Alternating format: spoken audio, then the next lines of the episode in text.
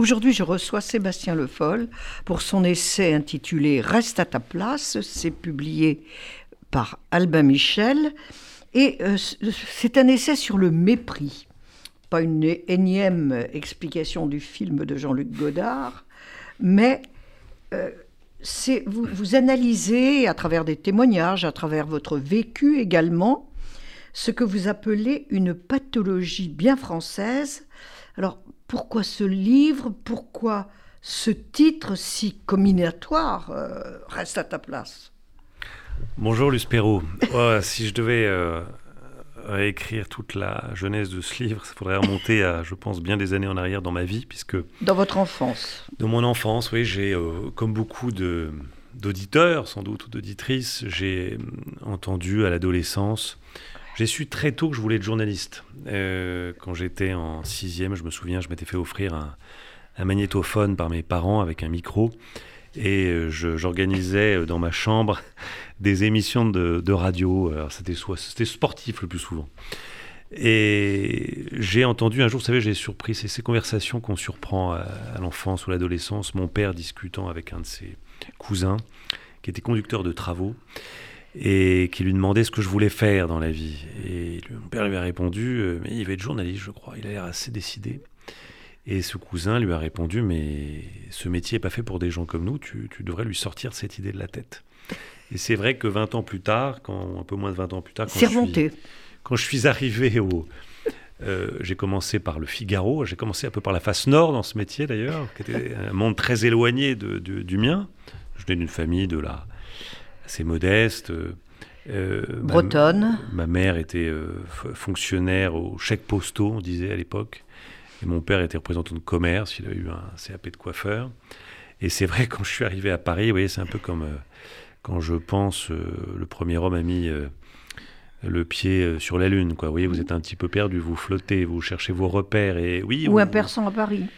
Oui, vous, vous sentez ça, c'est-à-dire que vous ne vous sentez pas à votre place. Alors on ne vous le dit pas forcément parce que euh, ce livre, vous l'avez dit, il traite d'un, d'un mécanisme qui est à l'œuvre, un mécanisme collectif. Et qui bloque la société. Qui bloque la société française et qui n'est pas, euh, finalement, qui était assez sournois parce que le mépris Diderot disait c'est un sentiment froid. Vous voyez, on vous dit jamais, c'est rare qu'on vous dise comme ça, reste à ta place de cette manière-là mais on vous le fait sentir. Et pourquoi on vous le fait sentir? Parce qu'il y a euh, dans la construction dans la, de la société française, la société française est stratifiée par ce mépris qui remonte, qui a plusieurs origines d'ailleurs. Ça remonte beaucoup même à la à l'ancien régime, à la société de cour, à une société d'ordre, hein, très codifiée, une étiquette. Il y a un protocole euh, qui, qui, plane au-dessus de nos têtes et de nos, notre comportement, de notre vie sociale. Oui, mais enfin, au fronton de toutes nos mairies, de tous les bâtiments euh, publics, il y a quand même affiché liberté, égalité, fraternité. Et vous dites que ce mot fraternité est un mensonge. Oui, c'est avec seulement la fraternité, mais la, je dirais que parfois la liberté et même l'égalité. Enfin, nous, en France, on parle beaucoup d'égalité. Hein, oui, c'est un souci majeur. Sans savoir ce que ça recoupe. Moi, dans ce livre, je, je bah, parle ça pour moi du. égalité des chances. Pour moi, c'est l'égalité des chances qui est importante. Hein. Je ne pense pas que nous avons tous nos spécificités, notre histoire, nos.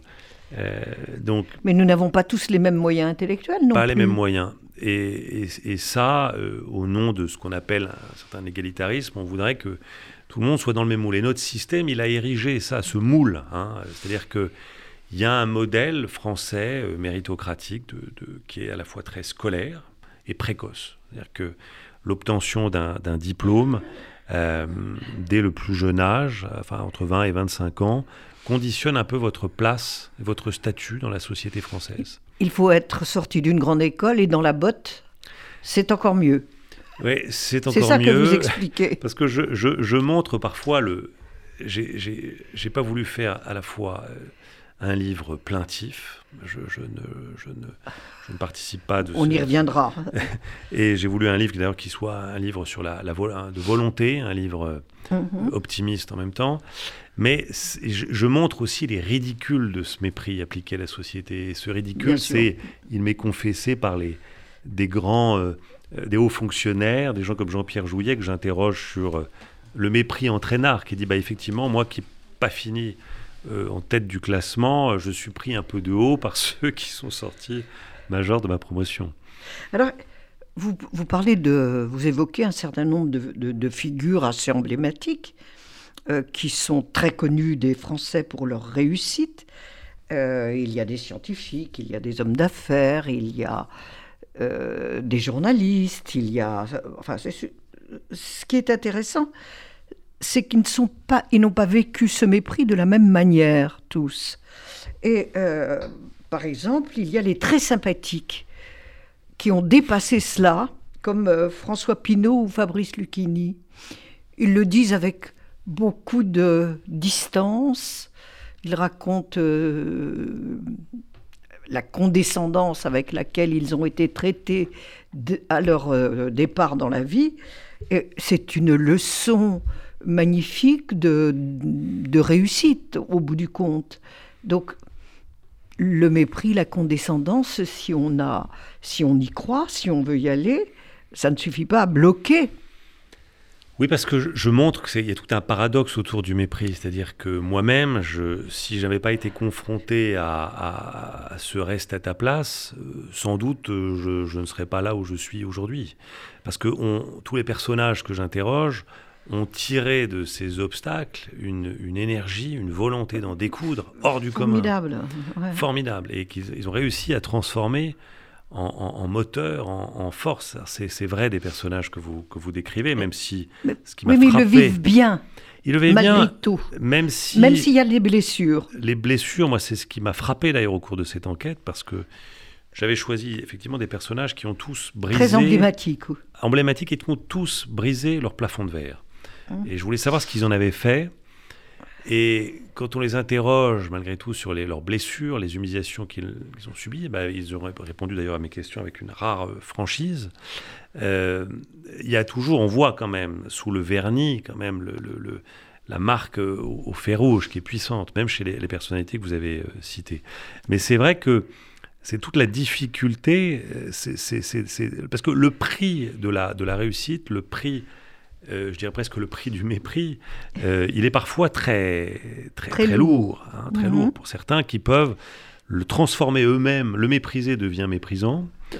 Et le, le, mépriser peut être dans le ressentiment, l'aigreur, euh, l'idée qu'ils doivent toujours... Les revanchards. Voilà, la revanche, ça c'est présent aussi chez, chez certains. ce qui est aussi un autre moteur. Mais donc je disais, il y a les très très sympathiques, il y a les antipathiques, on va même pas en parler, c'est pas la peine. Tant pis, on les laisse à leur amertume. Parmi les, voyez, ceux qui l'ont surmonté, euh, nous en parlions. Euh, euh, Rachel Kahn est quelqu'un qui, a transformé le mépris en force, en, force. En, luminosité. Oui, en... force, mais en plus avec un, sourire, des convictions formidables. Elle, elle, elle, est vraiment, elle existe vraiment et elle se montre telle qu'elle est. Et je crois que c'est sa force elle ne, elle ne triche pas.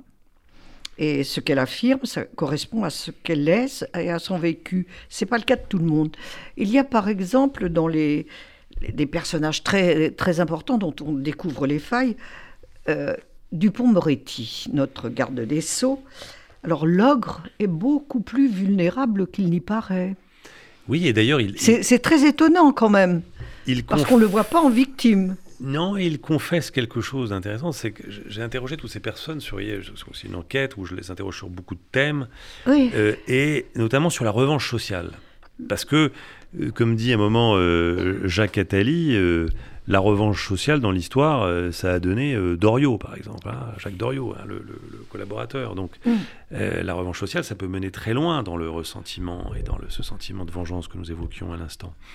Alors, Éric Dupont-Moretti, lui d'abord, il l'avoue, il dit oui, la revanche sociale, euh, ça a été pour moi un moteur. Ça l'est peut-être encore aujourd'hui. Oui, on sent de l'amertume encore chez lui. Et c'est vrai qu'il en parle. Alors, il est à la fois lourd, c'est blessé, mais il en parle quand même avec un certain humour quand euh, il raconte qu'effectivement, une fois qu'il a euh, le costume avocat, il a, il trépigne avec une envie, c'est de, il prend sa, voiture, il part pour Paris, il fait le tour du périphérique, et il va avenue Montaigne, il rentre dans une très belle boutique il s'achète une veste qui lui fait envie. Il a envie de se faire un cadeau. Il est avocat, ça y est. Et puis il rentre, et puis effectivement, deux, trois jours plus tard, son banquier l'appelle en disant Mais Dupont, Monsieur Dupont-Moretti, il a dû avoir une erreur. Quelqu'un a acheté une veste dans une boutique de luxe à Paris avec votre chéquier. Il lui dit ben, C'est moi. C'est moi. Parce que, évidemment, le banquier ne pouvait pas imaginer que Éric Dupont-Moretti, lui, qu'il a connu comme ça, un peu fauché, puisse pouvait s'offrir cette veste. s'habiller chez Angaro.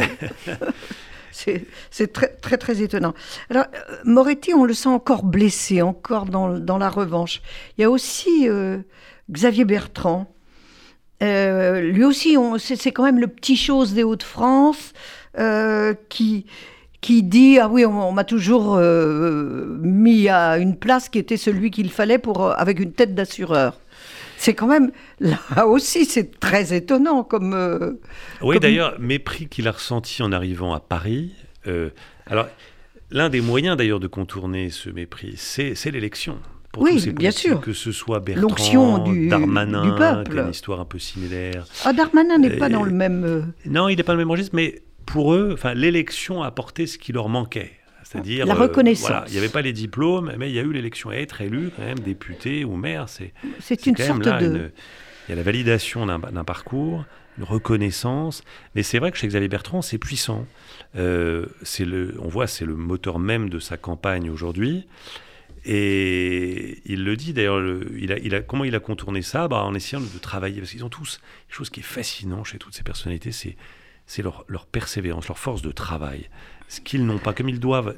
Ils ont ce sentiment d'imposture. C'est-à-dire que.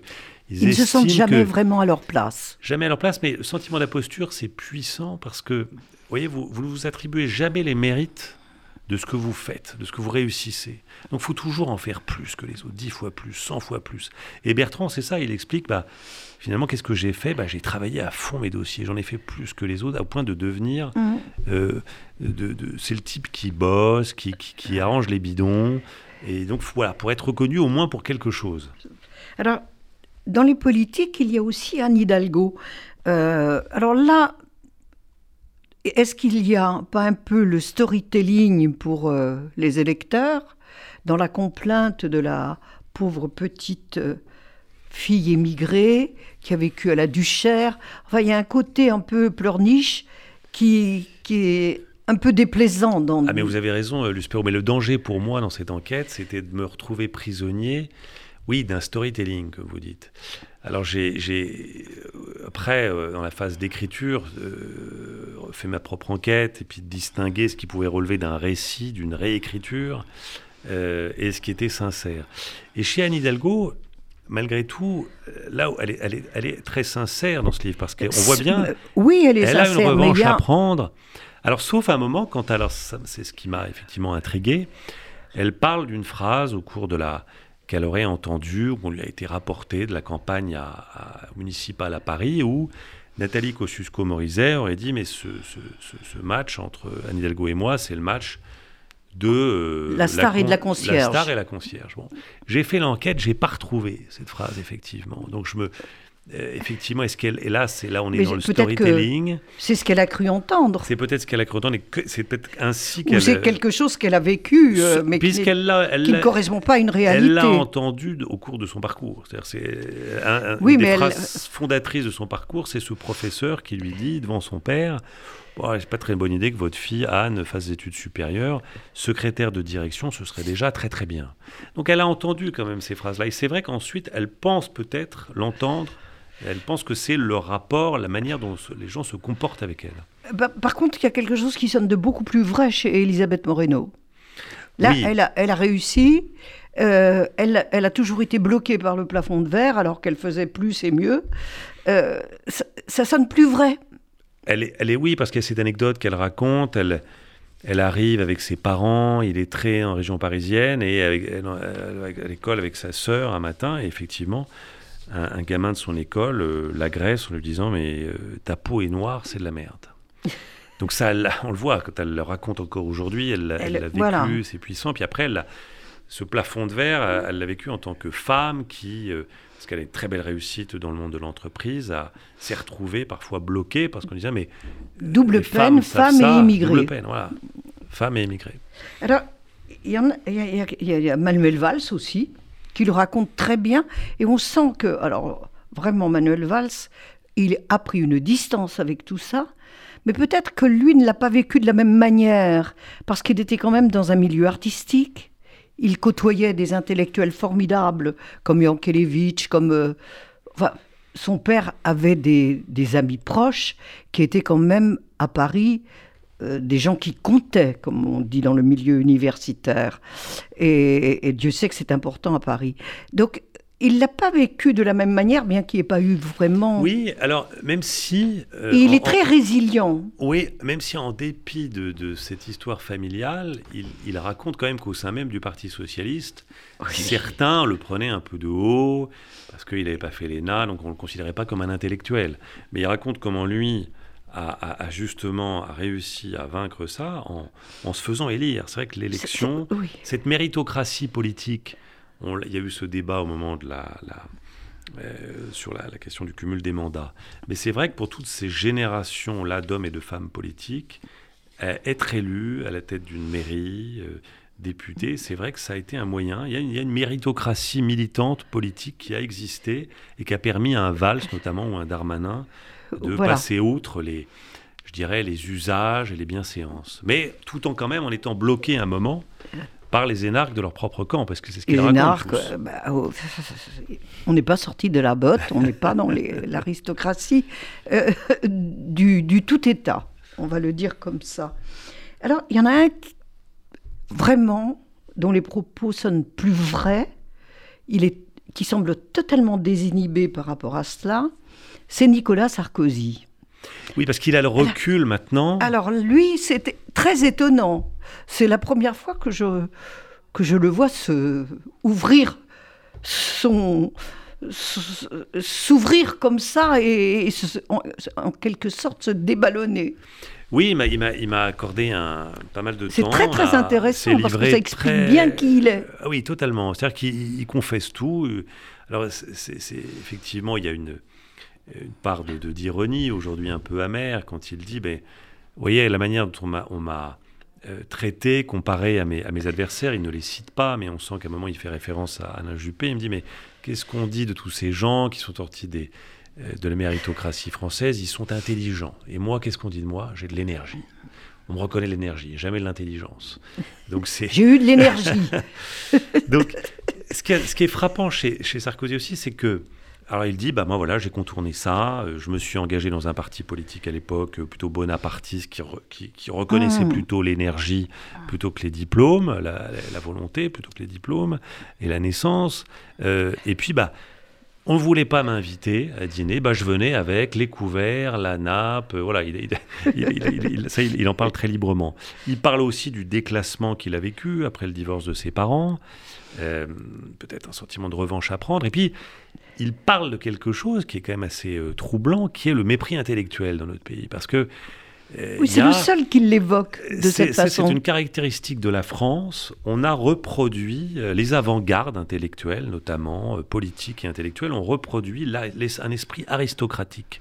Il y a les idées nobles et les idées viles. Il y a ceux qui ont la carte pour parler de certains sujets et ceux qui ne l'ont pas. Et lui, quand je lui demande à Nicolas Sarkozy quelle est la plus grosse humiliation que vous ayez subie, qui me dit mais c'est un article du Nouvel Obs quand j'ai été président de la République. Mais je me dis, mon Dieu, un article du Nouvel Obs. Le fameux épisode de la princesse de Clèves. Effectivement, il a fait ses déclarations sur la princesse de Clèves en disant qu'on ne comprenait pas pourquoi on attendait des fonctionnaires qui passaient les concours de connaître la princesse de Clèves, ce qui peut se concevoir d'ailleurs. Euh, le Nouvel Obs avait écrit un article pour faire la, dresser la liste des livres que Nicolas Sarkozy devrait lire. Et d'ailleurs, j'ai retrouvé le journaliste qui avait écrit l'article, Jacques Drayon, qui m'a dit avoir même envoyé à l'Élysée la liste des livres. Et effectivement, quand je parle aujourd'hui à Nicolas Sarkozy de ce sujet, on est frappé d'ailleurs chaque fois qu'on le voit. Il a lu, il a lu beaucoup, il lit beaucoup, il va lire beaucoup. Euh, il lit, m'a-t-il dit, 50 pages par jour.